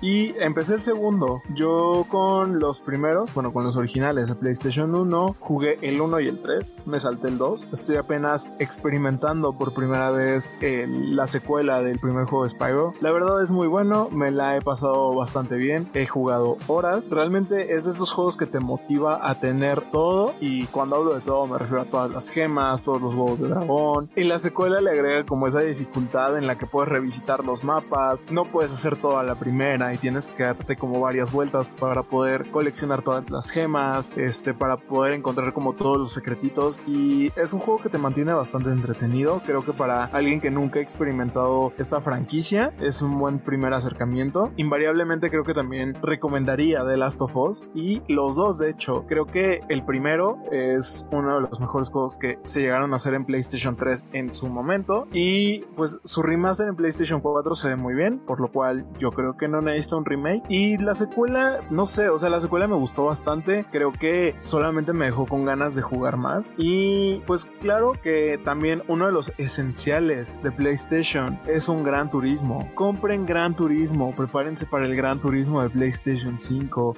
Y si pueden jugar con alguien, jueguen. La verdad, son los juegos de carrera se me hacen muy entretenidos para jugar con alguien. Y no sé, Gran Turismo me gusta. Como que crecí jugando este tipo de juegos en PlayStation y en Xbox. Y sí, mis compañeros no me dejarán mentir. Este tipo de juegos saca mi lado FIFAs y me dan ganas de invalidar las opiniones de otras personas. Diego, ¿cuál recomendación darías a un fan de PlayStation? Bueno, perfectamente acorde con las épocas navideñas, regálale un juego de Doom. No, no es cierto. Digo sí, porque los juegos de Doom son muy buenos, pero si quieres algo un poquito más relax, mi recomendación inmediata sería que le regales cualquiera de los Gravity Rush. Si quieres un mundo bonito, una historia agradable y personajes simpáticos, creo que eh, Gravity Rush es un excelente juego. Puedes regalar. Trata sobre una niña que tiene control sobre la gravedad y que va poco a poco haciendo su vida en un lugar. Está, la verdad, bastante interesante. Si no es eso, pues un juego que nada más puedes jugar en PlayStation, muy a pesar de una de mis confitrionas, es Persona 5. Es 100% recomendable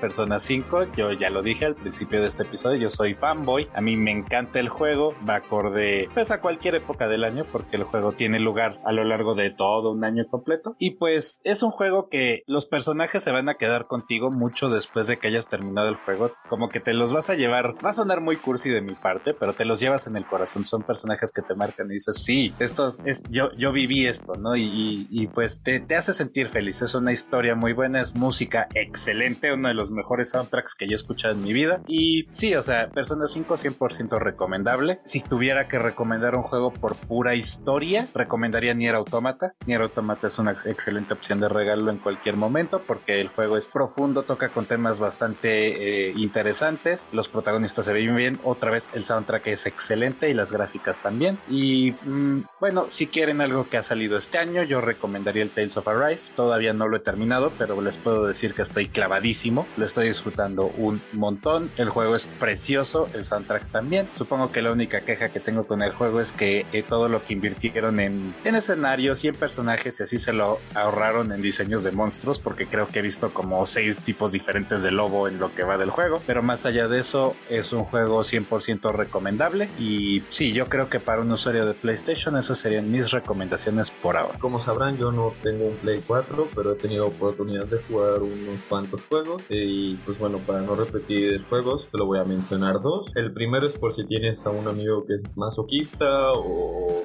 algo por el estilo, pues regálale Bloodborne. Qué mejor que esta exclusiva de From Software que hay, pues ha movido masas, ¿no? O sea, me hizo adquirir un PlayStation 4 de forma temporal solo para poder jugarlo. Es un juego que sí es difícil, sí a veces abusa de ti, pero te atrapa y lo disfrutas. Y cuando logras pasar una parte, solo puedes sentir esa sensación de triunfo de decir, ¡Lo logré! ¡Lo logré! Y por el otro sentido, si quieres una historia algo compleja, pero bonita, casi todo el juego que tiene momentos que te van a hacer sentir cosas tanto bonitas como feas, pues recomiendo mucho el remake de Shadow of the Colossus. Es un juego que pues marcó a muchísima gente con su release original y que en este remake se ve mejor que nunca. Y pues tiene momentos que no solo disfrutas y sientes muy bonito, tiene otros momentos donde pues, realmente te sacan lágrimas, ¿no? Son muy pocos los juegos que yo puedo contar que, que me han hecho llorar de esa forma. Y pues es un juego que se disfruta en cualquier momento a tu paso. Es un mundo increíble de explorar en el cual te puedes perder. Entonces denle una oportunidad. Yo, pues, para experimentar la mayoría de estos juegos,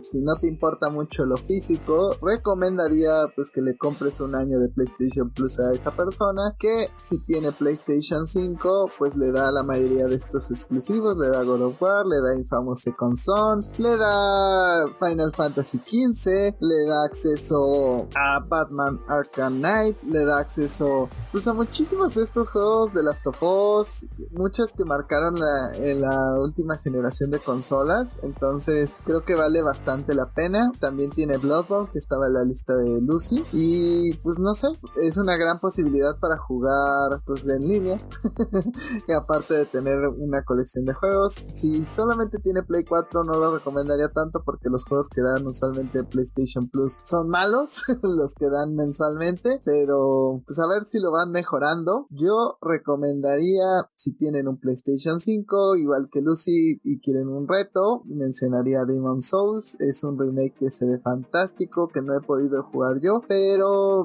más o menos me doy una idea de cómo se juega por cómo son los Souls. Pues esos son los juegos que mejor se ven en esta consola. Eh, igual si quieren otro juego de From Software, Sekiro es una gran opción. Es el juego mm, que a lo mejor no necesitas tanto contexto de los demás Souls, que puedes entrarle no sabiendo nada, pero sabiendo que te van a hacer caca.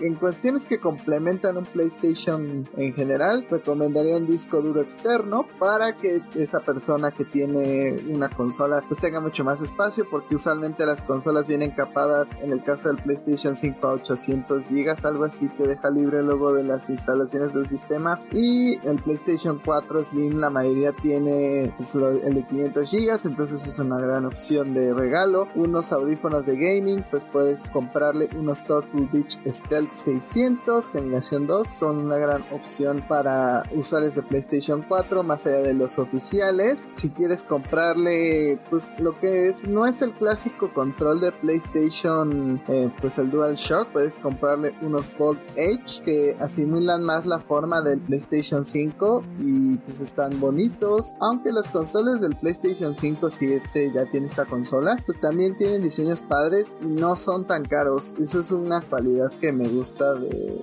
esta nueva generación. Pues estos controles cuestan como mil pesos que hoy día pues un control de Nintendo Switch el Pro te vale como 1500 entonces eso se me hace barato entre comillas. Digo hoy día puedes comprar un DualShock también algo medio barato. Entonces también es una gran opción. En cuanto a juegos pues solo replicaría lo que han dicho mis compañeros a lo mejor añadiría Horizon Zero Dawn God of War Infamous Second Son Ratchet and Clank son grandes exclusivos de PlayStation The Last Guardian un juego que igual que es fue otro remake de otros juegos clásicos en que muchos no hablan es un gran juego. Mm, ¿qué otro mencionaría? pues ya mencionaron The Last of Us. No, no lo sé o sea realmente dentro de los exclusivos de PlayStation creo que hay para todos mencionaría Crash Team Racing por si quieren una opción a Mario Kart y quieren jugar un juego de karts. Ahí está pero sí les voy a advertir que aunque se usa mucho esta frase en este caso es cierta es el Dark Souls de los karting games. Es muy difícil. Así que prepárense para, para un reto. Si, si planean entrarle. Y pues sí eh, recalcar el Persona 5 un juego fantástico de los que más me han gustado dentro de esta plataforma. Mm, no jueguen Returnal si no les gustan los juegos muy difíciles. Les recomendaría si tienen algo más sencillo pues Ratchet and Clank Rift Apart para PlayStation 5 y mm, eh, claro los Spider-Man son grandes experiencias de muchas horas. A lo mejor el Miles Morales está un poco más corto de horas pero incluye usualmente el, el Spider-Man de PlayStation 5 con todas las mejoras. Entonces es un gran regalo por poco dinero. De PlayStation 4. Ah, sí, pero el que viene de Miles Morales tiene la versión de PlayStation 5 digital y es la única manera de conseguirlo, curiosamente. Pero pasemos a regalos de Xbox y pues creo que todos vamos a concurrir en, en una cosa. Si quieres tener a un fan de Xbox feliz, cómprale una membresía de Game Pass porque así va a poder jugar la mayoría de los exclusivos y juegos que ofrece la plataforma. Mm, Nunca va a tener suficiente de esta opción. Los controles de Xbox son de los más bonitos que hay, entonces yo sí me iría en esta ocasión con las opciones oficiales y también con los audífonos oficiales que son baratos y bastante padres, pero no sé si haya algo que quisieran añadir a la guía de Xbox. Digo, está en el Game Pass, pero Forza Horizon 5. El juego está muy bonito, eh, aparentemente está muy muy bueno. Había gente hasta reclamando que no estuviera en la lista de mejores juegos del año de los Game Awards y tiene lugar en México. Entonces ya con eso es un plus, ¿no? Es, es en Latinoamérica, es en nuestro bonito México y sí puedes reconocer algunos lugares que se podrían ver en nuestro país. Y pues el evidente que es Halo Infinite, el multijugador es gratis, entonces ni siquiera le tienes que regalar nada. Si le quieres regalar la campaña, puedes hacerlo, pero aparentemente lo verdaderamente padre del juego es su multijugador, es gratuito y aparentemente, insisto, está bastante bueno. Ahora les va a recomendar un gasto bastante fuerte que él está tentado de hacer. Miren, la verdad, si quieren entrar al mundo de Xbox y no son tan fans o son, no son de estas personas que se la pasan pegados a los videojuegos, el Xbox Series S está en oferta, está en 6.500 pesos, la verdad está 1.900 pesos más barato de lo que está habitualmente, esto lo pueden adquirir en Amazon y recuerden que no nada más es para jugar videojuegos porque pues tienen todos los servicios de streaming, no sé, me parece buena oferta si son fans de Xbox y no quieren gastar tanto. Y pueden entrar a la nueva generación a 6 mil pesos. Es una gran opción. Yo les recomendaría un juego que creo que ya no está en Game Pass.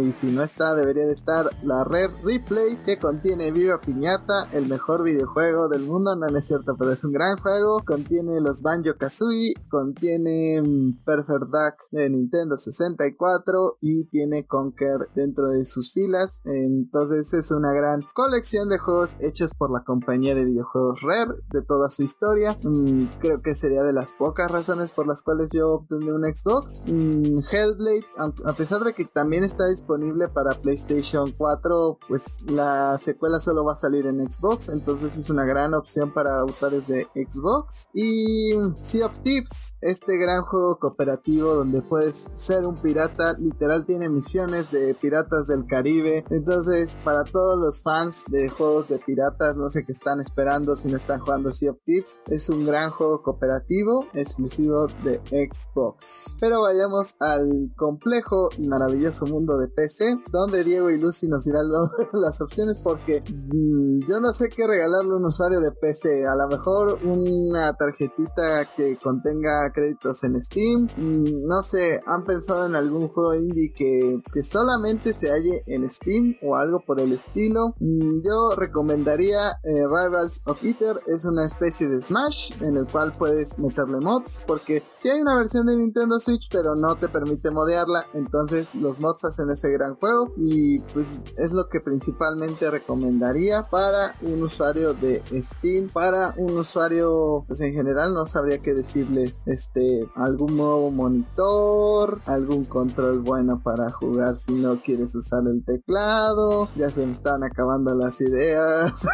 Como dijiste Rivals Leader es una excelente opción, es un Smash bastante rápido personajes muy simpáticos que se encuentra por lo pronto exclusivamente en PC, aunque tengo entendido que planea hacer pronto el salto al Switch, si no es que ya lo hizo. Mm, un juego que ahorita legalmente nada más se puede conseguir en Steam es Persona 4, que también lo recomiendo ampliamente. Eh, un juego que jugué a mediados de año y que verdaderamente me encantó en Steam y que por cierto no está como particularmente caro, es Narita Boy. Es un juego que tiene básicamente sus, su base en los años 80. Incluso puedes eh, pelearte contra una computadora Mac de ese entonces, lo cual es bastante gracioso. La jugabilidad es muy buena, la música también, los gráficos están padrísimos y están bellamente animados, todo en estilo pixel. Ese es 100% recomendable. Y otro, este otro juego que les puedo recomendar si les gustan las cosas un poco más oscuras es Blasphemous. Blasphemous es un Metroidvania con temáticas religiosas importantes y la verdad es que tanto el arte como la jugabilidad son excelentes, la música también es 100% recomendable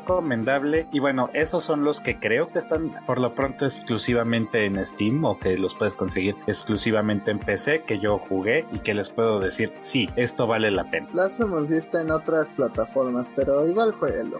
eh, pues ahí está, ¿no? Yo les recomendaría, bueno, depende mucho de, hay que considerar mucho los specs que tiene la compu de su amigo que juegue en consola, pero de las cosas que yo puedo recomendar es el Get the Fuck Out o GTFO, que es exclusivo de PC por el momento y pues definitivamente está muy entretenido y te saca unos sustos bien intensos de la nada y pues, es un juego que puedes jugar este, pues con tus amigos y pues tanto entre divertirte como llorar, como enojarte de que el güey no se acerca porque lo necesitas para abrir la maldita puerta. También les recomendaría suscripciones a cualquier juego MMO que crean que les guste. Personalmente yo soy muy fan de RuneScape, que es un juego que pues, mucha gente lo lo ve como un juego muy viejito, pero que pues es como el papá de los MMORPGs y pues siempre es muy padre darse una vuelta por el Old School RuneScape y darse cuenta del origen de muchas cosas modernas. Además de que, bueno, Old School RuneScape tiene el desarrollo, tuvo, 20, tuvo pues el aprendizaje de casi 15 años de desarrollo antes de comenzar su, su re-release como Old School. Y para terminar, recomendaría, como dijo Jaime, tarjetitas este, de Steam, controles.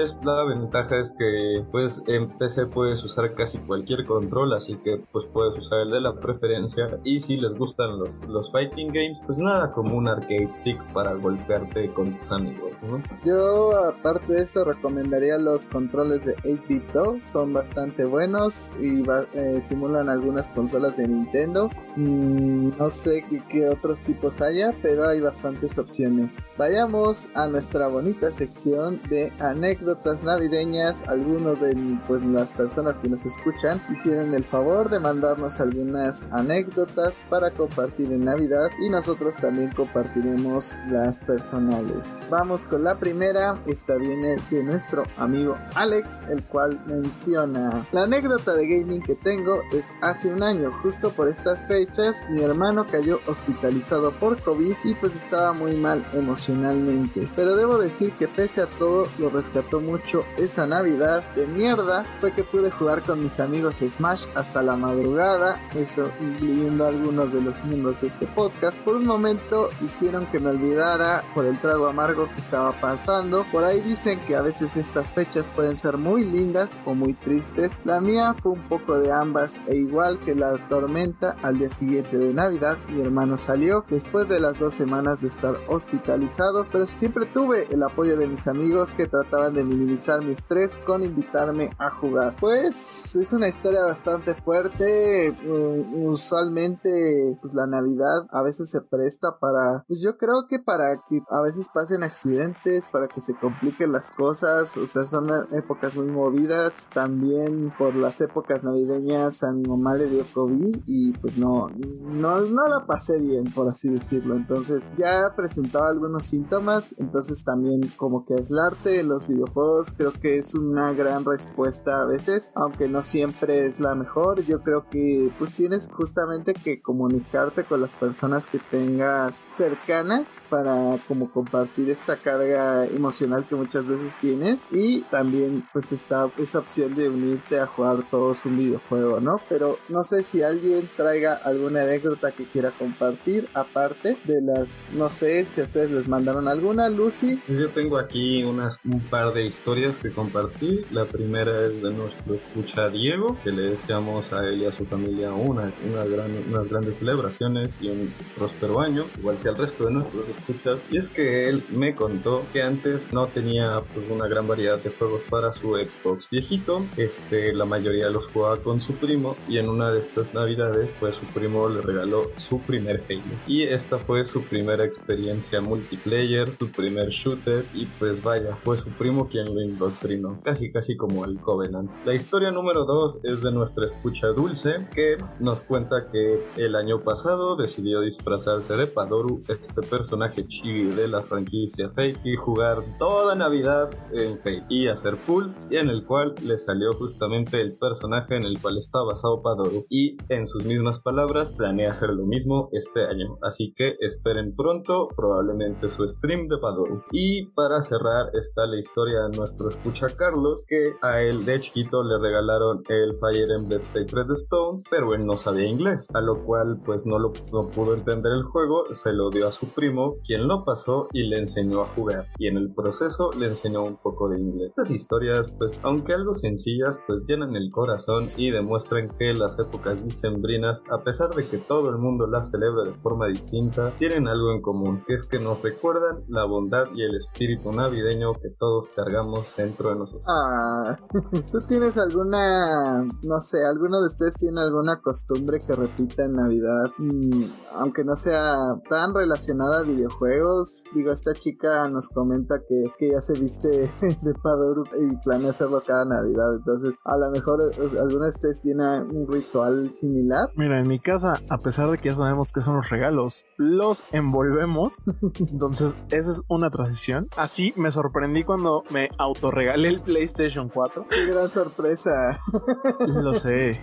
Pero sí, este creo que es parte de mis tradiciones. Además de que recibo algún juego nuevo en Navidad, me pasaré horas todo el 25 de diciembre jugando ese juego. Lo hice con Mario Odyssey, lo hice con mis juegos de PlayStation 4 y planeo hacerlo este año con los juegos que yo mismo me compré, pero me sorprenderé al momento de abrirlos. ¿Qué compraste para este año? Este año aproveché que Sonic Colors estaba de rebaja, lo compré. Eh, compré Super Monkey Ball porque pues eh, tuve la oportunidad de experimentar el original GameCube. Me gustó bastante, pero nunca más en mi vida pude volver a tener un Monkey Ball. Aproveché que también estuvo barato y pues va a ser una de las cosas que voy a probar el 25 de diciembre, además de el Just Dance 2022, porque pues también estaba barato y no pensaba pagar 1200 pesos cuando salió. 25 de diciembre, fum, fum, fum. Vas a tener una Navidad muy cero. Lucy, ¿qué tradición tienes de Navidad? Mira, antes vivía en una casa, entonces ahí teníamos suficiente espacio para poner nuestro arbolito y pues era tradición familiar decorarlo, pero pues nos movemos al departamento, entonces hemos estado decorando pues como un arbolito que cuelgas en la pared, por así decirlo. Sin embargo, este año pues mi mamá no tenía muchas ganas de decorar, por lo mismo que mi hermana se acaba de mudar a Canadá y pues decidí regalar, hacerle un arbolito de papel y nos pusimos a decorarlo juntos para mantener la tradición. Pequeño detallito, pero se me hace muy bonito y lo quería compartir con ustedes. Pues otra anécdota navideña, este es de nuestro amigo Fernando y dice, pues la Navidad siempre ha sido muy apegada a los videojuegos, tuve la fortuna de que mi familia siempre pudo darme consolas o juegos, pero la única época por varios años, entre comillas, bueno, dice por varios años, fue Navidad y Reyes. Eh, a mí en mi casa también solo me daban regalos en Día de Reyes, e, es extraño. Entonces esperaba con ansia la llegada de Santa Claus y los Reyes Magos, porque ya sabía que al menos uno de ellos me traería un juego, ya más grande cuando podía ahorrar un poco de mis domingos, juntaba dinero de mis regalos de cumpleaños en diciembre, siempre me autorregalaba un juego en esta época. Pero lo que más recuerdo de esos momentos fue cuando desperté y vi el Nintendo 64 con Zelda. Fue tan mágico, llevaba desde noviembre hypeado por el juego entre Nintendo Manía, Club Nintendo. Ya moría por tener mi primer Nintendo 64. Esta es la única manera en que me van a escuchar decir esas palabras, pero bueno.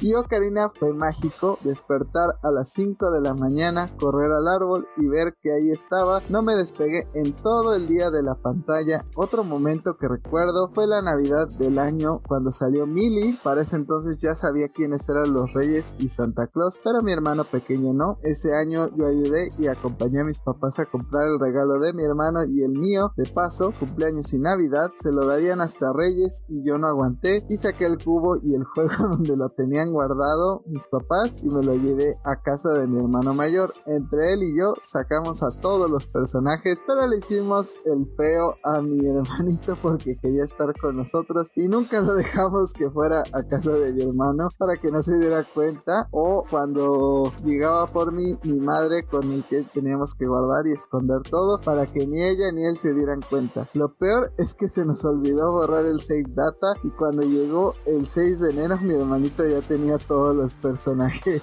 pues esa es una gran sorpresa de Navidad. no tener la sorpresa de desbloquear ningún personaje, pero ya podías entrarle al multiplayer así de fondo. Digo, ¿tú qué hubieras hecho si encontrabas tu juego con todos los personajes desbloqueados? Mi reacción hubiera sido, ¿qué? ¿Qué pasó aquí? ¿Por qué los personajes? ¿Quién es este chango y por qué está aquí? ¿Por qué Santa Claus jugó con mi juego antes de dármelo? Porque Santa Claus quería jugar mi niño. Santa en el circuito competitivo de Smash. ¿Alguno de ustedes tiene otra anécdota que podamos leer antes de terminar esta bonita sección de anécdotas? Eh, ¿Ahora? Pues realmente no es leída, es mi anécdota personal. Yo recuerdo que cuando era más chico, más joven y más iluso, no recibía como muchos regalos relacionados a los videojuegos, sino era en Navidad también. Bueno, más bien en Día de Reyes, porque cuando era pequeño no me dejaban pedir juguetes en Navidad. Mi mamá me decía que Santa Claus solamente traía ropa y yo lo creía, pero recuerdo que hubo un tiempo en el que yo quería el PlayStation 2 y lo pedí, pero en vez de eso recibí un Xbox. La verdad, no me arrepiento, supongo que en gran parte fue porque los papás desconocen como de consolas y esas cosas, pues más que enojarme, eh, me agradó el regalo. Mm, digo, no he vuelto a tener un Xbox desde el original. La verdad tuve buenos juegos. Ahí jugué Blinks por primera vez. La verdad es que necesitamos un Blinks de nuevo y que sea multiplataforma. Probé el Forza original para los que siguen teniendo dudas de mi lado FIFAs. Y no sé, la verdad es que sí me la pasaba muy bien porque cuando llegaba de la escuela, lo primero que hacía era poner el Xbox. El PlayStation original empezó a ganar polvo. Las tardes era de jugar Dead or Alive, Forza, jugar Blinks. Incluso los juegos de Harry Potter se veían mejor ahí.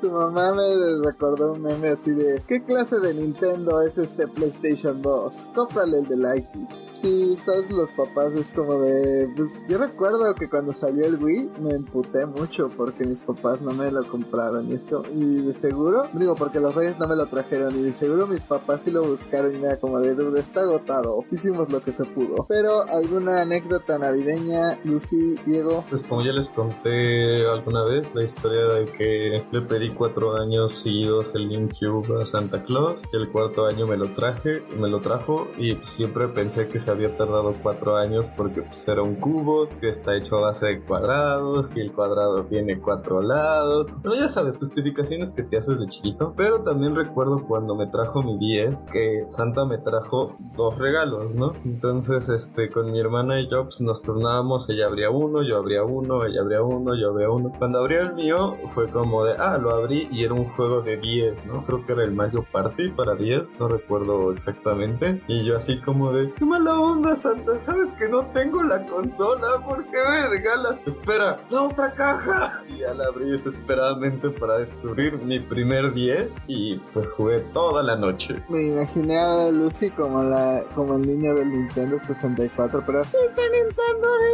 10! Diego, ¿alguna anécdota navideña tuya que quieras compartir con nuestra audiencia? La anécdota navideña que yo más recuerdo con, bueno, que yo recuerdo con más cariño, más bien, perdón, la vez que me regalaron mi Nintendo 64. Venía con Mario Kart 64. Esta consola, bueno, me acuerdo que esa Navidad fue un poquito atípica porque no se hizo en la casa de mis abuelos, que como se han hecho el resto de mi vida, sino que se hizo en la casa de mis tíos. Y pues, por supuesto, el muchacho desesperado no se pudo esperar a, que, a terminar la cena, sino que inmediatamente se paró a conectar en la tele de sus tíos su Nintendo 64 y pues ahí me la pasé como hasta las 2 de la mañana. Lo vaciado es que por el escándalo que estaba haciendo tal vez y porque me regalaron un segundo control, toda mi familia le llamó la atención, entonces poco a poquito cada quien iba apareciéndose y pues jugué creo que con toda mi familia excepto mis abuelos, que mis abuelos no le quisieron entrar, pero todos en algún momento agarraron el Mario Kart 64 en algún momento. Otra anécdota tal vez es que en algún momento a mis primos pequeños les regalaron un, jueguito de... Me parece que de coches. Era uno de estos juegos, no era de licencia, no era de consola, sino que era uno de estos que te regalaban el volante y el volante lo puedes conectar a la tele y tenía unas gráficas espantosas. Pero el punto es que, pues igual, este jueguito relativamente chafa dio pie a unas cuantas horas de unión con mis primos, en el cual pues ahí nos estábamos turnando las carreras. Y pues es agradable, ¿no? Es agradable, es agradable acordarse de, de estos momentos en los que uno está unido con su familia. Para mí, mi familia es algo muy importante y, recordar estos pequeños momentos es, algo, pues es algo lindo, es algo que, que, llena mi corazón. Me recuerdo de las pocas veces que han jugado videojuegos mis papás conmigo, fue en el Wii y se pusieron a jugar Wii Sports con la raqueta. de milagro no rompemos el, la pantalla como hacía todas las familias. Y creo que también de las pocas veces que mi papá se ha puesto a jugar conmigo fue con el FIFA de PlayStation 1, porque fuera como lo máximo en gráficas en ese momento y, decía, y jugábamos ahí partidos de México contra el Real Madrid y cosas así porque no había equipos mexicanos, no estaba el Super Choice of Power. Y lo más reciente fue que mi mamá, una vez que estaba jugando Let's Go Pikachu, y yo ya de tanto aventarle buscando, estaba creo que shiny honteando o algo así, ya de tanto lanzar la Pokébola así, me medio me, me sentí mal de la mano y mi mamá estaba así de, pero ¿por qué te duele? Si es bien fácil. Y agarró la Pokébola y, ¡eh, atrapé otro! ¡eh, atrapé otro! Y así como así, mamá, ya vimos, fue bonito verla interesada y alegre de que podía atrapar Pokémon. Pues sí. Ahorita que dijiste lo del Wii Sports, me acordaste que mi papá era el campeón de la casa de, de- del boliche en el Wii Sports. Pero la historia que me recordaron fue que, bueno, ya que ya sabía el secreto de Santa, pues en una Navidad estábamos buscando el Wii, que estaba agotado en todas partes. Entonces ahí nos ves yendo que a Que a Palacio, que a Liverpool y así. Ya hasta que lo encontramos, creo que era el último en la tienda, en Palacio. Pero pues yo le yo desesperada en ese momento al día siguiente desperté súper temprano. Pero el Wii lo habían puesto en su cuarto mis papás, ¿no? Porque ahí estaba como la tele principal y pues era como su forma de control. Yo muy discretamente me escabullí, desconecté el Wii, lo conecté a la tele de la sala y de repente despertaron mis padres así como, espera, ¿tú hiciste eso solita? Y yo, sí. Y pues fue ese momento donde yo pensé que me iban a regañar, pero pues parte de ellos se sintieron orgullosos de que lo lograra, como desconectar todo sin romper nada y reconectarlo en la, en la otra tele. Y se sintió bonito, ¿no? No, yo desde el Play 1 la desconexión de mi familia con los videojuegos es tanta que fue de, desde el Play 1 tú aprendes a conectar todo, tú aprendes a desconectar todo para llevarte a la casa de tus primos, tú ves cómo le haces y ya desde entonces siempre he conectado todas mis consolas así. Pero mm, a ver, una anécdota que recordé es, bueno, esto es como medio de mi hermana, medio mía. Ella siempre pedía, siempre pidió como cosas raras de Navidad y de Reyes. Siempre pidió cosas más adultas que yo. Porque raro que las mujeres suelen madurar antes. Entonces ella pedía, pues que su celular todo el tiempo. Y un año le trajeron su celular de Barbie. Otro día pidió una computadora. Y le trajeron una computadora de esas educativas verdecitas con minijuegos. Y yo pedía que el Play 1 y me lo traían. Y pedía, no sé, este juegos de Play 1 y me los traían. Y pedía una araña de Yu-Gi-Oh! y me la traían. Entonces era como de. Mi hermana estaba muy frustrada con eso. Hasta que quiso jugar pues conmigo el Play 1. Pero yo ahora, en parte todavía, pero más cuando era chico era muy maluco, muy malvado. Entonces no la dejaba jugar. Le desconectaba el control y decía que ella estaba jugando. Hasta que una vez, pues ya saben, cuando algo, alguien tiene algo que tú quieres, bueno, que tú no tienes, como que lo ves más brillante. Y ella llevaba mucho de jugar mi Play 1. Y agarré la compu de mi hermana y le dije, tú juega Crash en lo que yo juego con la computadora. Y ella estaba jugando el juego de la viborita en la computadora que hacía ruidos. Y así estuvimos toda la Navidad yo jugando con su computadora. Al final ella ni sabía jugar Play 1 porque se dio cuenta que eh, no sabía jugar porque todo este tiempo le había estado desconectando el control y se enojó y me quiso quitar la computadora y yo así de no, espera, mi viborita ya es gigante, necesito terminar este juego y pues así pasé todos los minijuegos de la computadora educativa que me acabó entreteniendo más que a veces el PlayStation 1 como era el Shiny New Object lo tenía que tener. Play no es que no me entretuviera pero ya saben cuando algo no es tuyo lo quieres jugar más a pesar de que no esté tan padre. Pero sí esa fue como la anécdota que los dos acabamos jugando más con los regalos de la otra persona. Pero igual que todos los regalos que nos daban de Día de Reyes porque ya somos grandes este podcast navideño alias de fin de año ya se acabó. Muchísimas gracias por habernos escuchado. Pues nuestras incoherencias nuestros chistes malos nuestras trabas que a veces nos sale la música nuestras intros locas nuestros thumbnails sin sentido. Muchas gracias por haberlos visto escuchado y apoyado el programa. Planeamos estar otro año en una nueva temporada de Glitch y Visión. Yo espero que cuando empiece enero ya estemos aquí de vuelta con más noticias de videojuegos. Esperemos que en estos días nos anuncie un Nintendo Direct o algo muy loco lo dudo pero nos vemos en el año que viene. Muchísimas gracias chicos. Pues saluden a nuestra audiencia y díganle sus redes por si quieren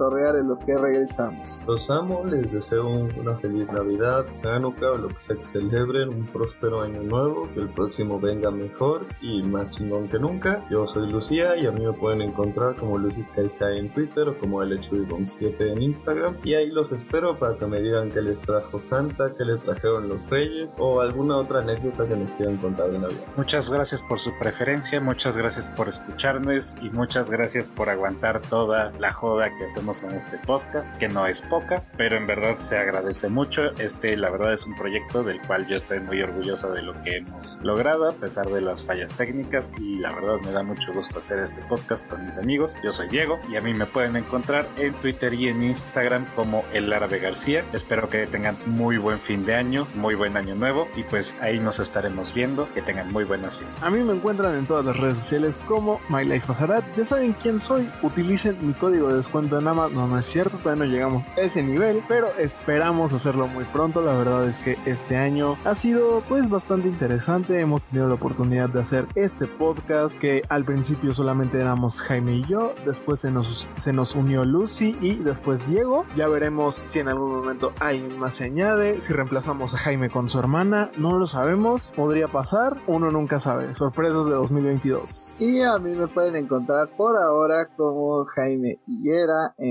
Facebook y como arroba bajo en Twitter, como Jaime 100 en Instagram. Y ya saben, si quieren que cambiemos a Arat Serena Ponce por Mapache Rant, solo hagan el hashtag Mapache por Arat, allí estaremos. Natalia por Jaime. No es cierto, muchísimas gracias, como ya mencioné, por su preferencia. Esperemos que el próximo año podamos hacer una dinámica navideña con regalos. A lo mejor ya si el podcast gana alguna especie de dinero. Por ahora solo ganamos horas de desvelos y muchas risas intermedias. Pero muchísimas gracias y nos vemos el año que viene. Coman mucho, pórtense mal, que les den muchos regalos y cuéntenos cuál fue el mejor regalo que les dieron esta Navidad. Hasta la próxima. Esta rancho en el rancho. Este cole cole que te come. Adiós. Hasta la próxima. Lo ves, no.